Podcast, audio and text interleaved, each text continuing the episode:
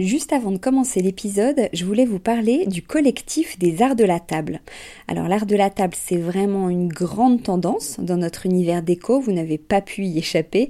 Toutes ces jolies tables qu'on peut voir en photo sur Instagram ou dans les magazines, qui nous inspirent, qu'on a envie de reproduire quand on reçoit, ou même au quotidien.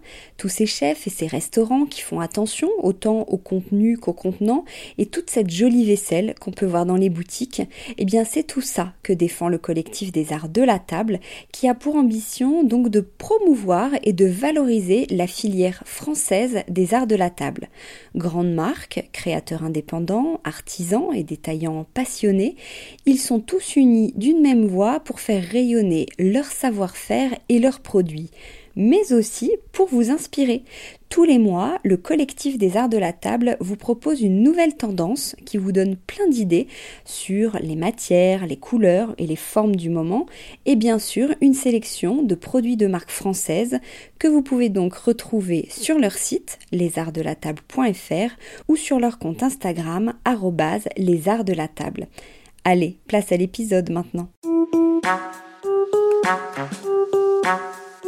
Bienvenue dans Fresh, la nouvelle émission de Décodeur avec Madine Design, la e-boutique numéro 1 du design iconique d'hier et de demain. Je m'appelle Hortense Leluc, je suis la fondatrice de ce podcast.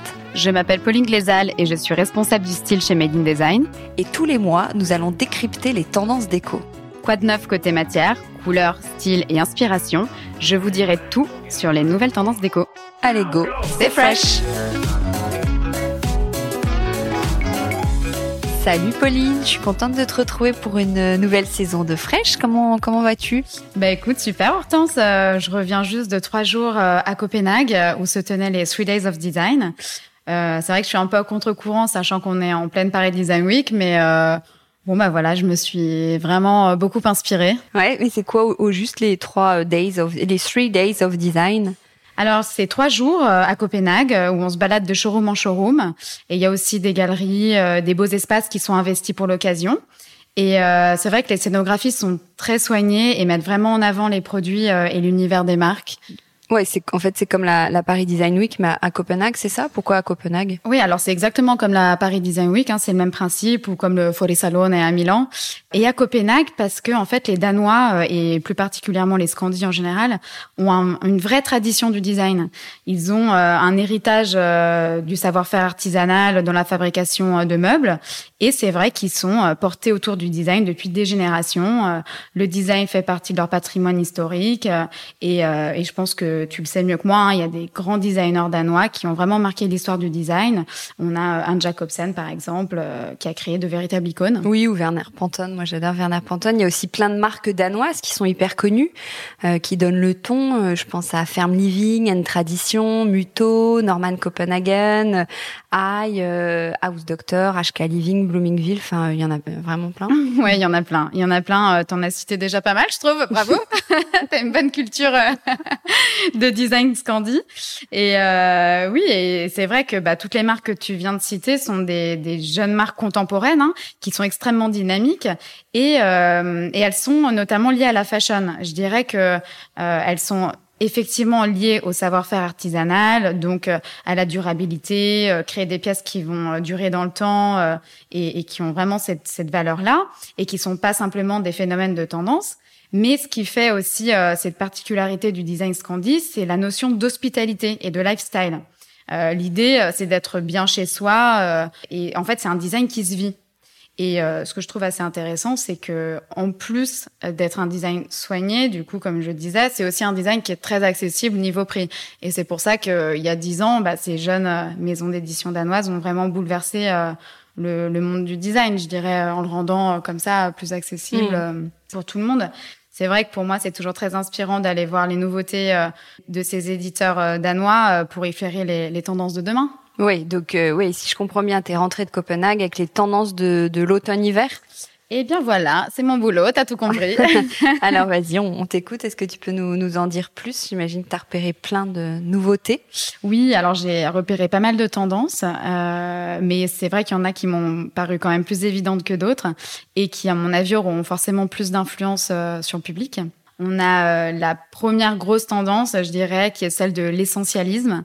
Donc l'idée, c'est de se purifier, de se débarrasser du superflu pour aller vers un design plus épuré, plus minimaliste et naturel, et quelque part euh, plus apaisant et équilibrant. C'est encore cette notion de, du bien-être chez soi. Euh, en, la seconde tendance est portée elle vers la durabilité et cette notion d'icône, de design iconique. Et c'est vrai que le fondateur de N Tradition m'a dit Innovation come from tradition. Donc l'innovation s'inspire de la tradition et c'est vrai que ça en dit long sur mm. cette tendance. Mm. voilà. Et enfin, je dirais qu'il y a une grosse tendance autour des teintes brunes justement pour ce côté primitif, terreux, encore cette notion de retour aux sources. Euh, euh, mais on a aussi ce petit côté 70s hein, qui persiste euh, avec le retour des plexiglas et des verres teintés en marron par exemple. Oui, j'ai vu que cette couleur est hyper présente dans la mode aussi. Ah mais tiens-toi prête Hortense, brown is the new black. bon, alors parlons de la première tendance. Oui, alors cette euh, première tendance que j'appelle essentialisme doit te parler. Euh, on peut pas vraiment passer à côté actuellement parce qu'elle s'est déjà vraiment bien inscrite dans la déco, plus que dans le mobilier d'ailleurs. Et euh, il y a une vraie déferlante de vases en céramique qui ont ces formes primitives, euh, comme modelées à même l'argile. Ouais, je vois très bien ces vases. Il y avait plein de mugs aussi aux formes imparfaites, avec des, notamment des grosses anses en céramique. L'idée, c'est vraiment de mettre en avant le travail artisanal, donc ce travail de la main versus celui des machines de la grande distrib, parce qu'en fait l'artisan est en dialogue avec la matière, euh, j'appelle ça la matière sensible, et euh, je dirais qu'il est le vecteur pour exprimer cet essentialisme, donc ce besoin de débarrasser le produit de toutes sortes de fioritures, car c'est la matière avant tout qui doit s'exprimer, comme si elle était vivante justement. Et euh, je trouve que c'est un style très brut qui me rappelle ce mouvement artistique italien qu'est l'arte povera, tu vois, avec ces matériaux bruts, de la nature, voilà.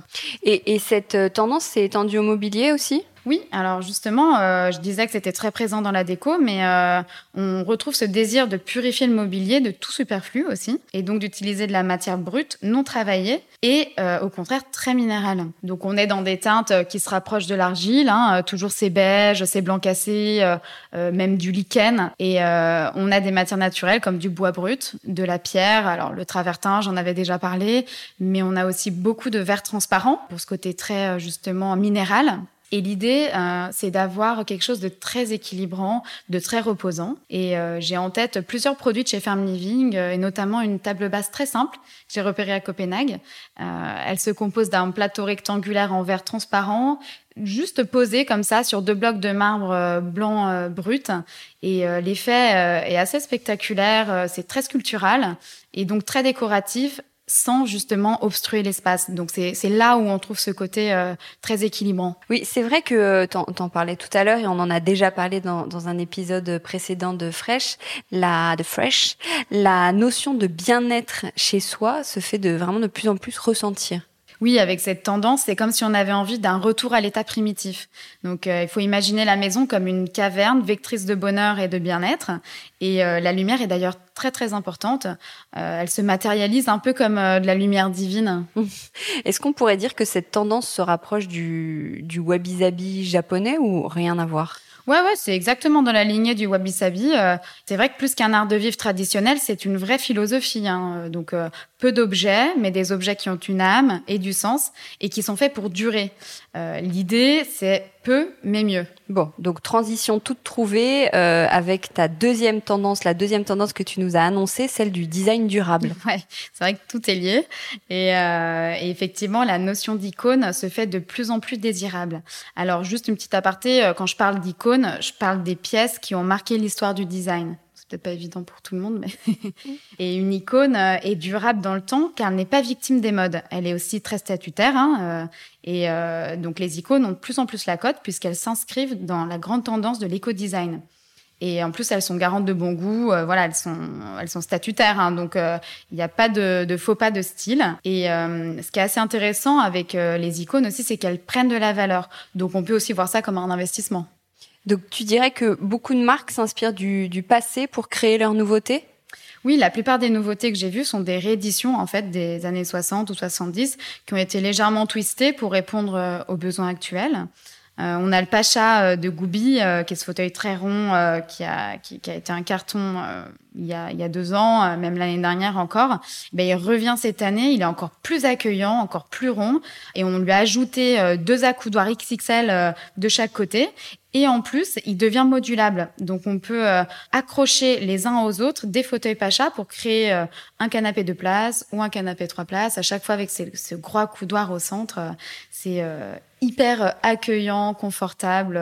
Ouais, en fait, cette réédition, elle répond complètement à cette nouvelle tendance du mobilier chubby, rond, cocooning, qui répond à son tour à cette envie d'être d'être bien chez soi. Ouais, complètement. On est vraiment dans cette idée-là de cocooning.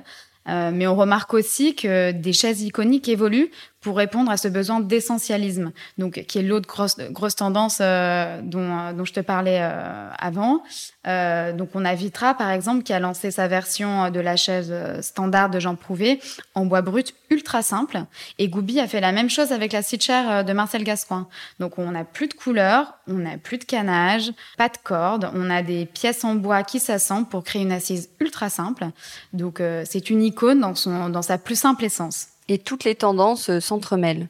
Bah, disons qu'il y a une prise de conscience collective hein, autour de l'éco-design, donc euh, de la durabilité, et de cette importance d'être bien chez soi. Donc euh, l'icône est une pièce évidente, elle, est essentielle. Ouais.